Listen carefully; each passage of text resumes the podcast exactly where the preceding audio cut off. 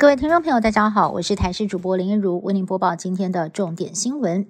搭飞机也会晒伤吗？根据《太阳报》的报道，国外有一名皮肤科医师表示，飞行员罹患黑色素瘤的几率是一般人的两倍。他引用了一篇研究发现，在三万英尺高空的机舱内飞行五十六分钟，受到紫外线照射量跟特地到美容中心照灯二十分钟一样。国内的皮肤科医师则分析，因为波长较长的紫外线。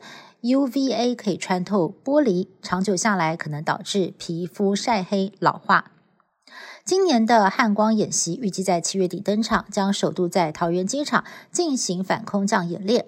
这也是国军史上第一次在国际机场举办操演，这回也将在台东丰年机场演练战机起降。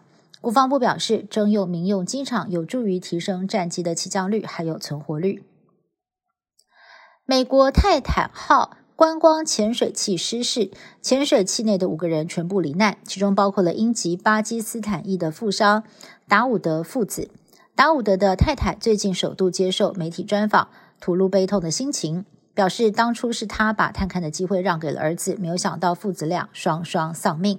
而美国跟加拿大等四个国家也展开六项调查，其中美国已经派出了深海探测机，要追查潜水器内爆的原因。日本歌舞伎演员市川原之助上个月和双亲遭人发现倒卧在东京的家中，震惊社会。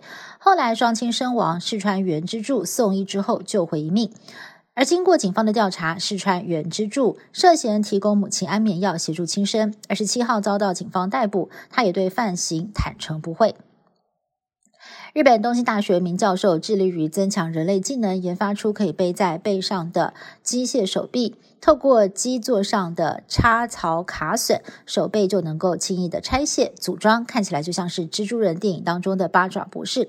未来渴望投入灾后搜救，不过以现阶段的技术，要让机械手臂活动，必须要仰赖两位帮手，在一旁利用收缩板装置同步来操作。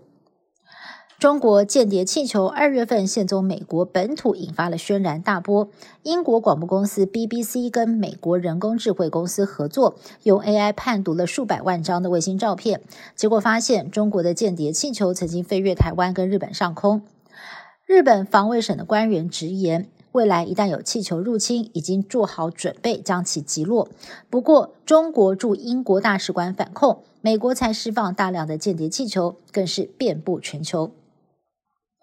人类活动对地球的影响到底有多大呢？来看看这份最新的研究，显示出人类在一九九三年到二零一零年之间，至少抽取了两兆一千五百亿吨的地下水，不仅造成了全球海平面上升零点六公分，甚至还因为地表水资源重新分配，引发了地球自转轴偏移了将近八十公分。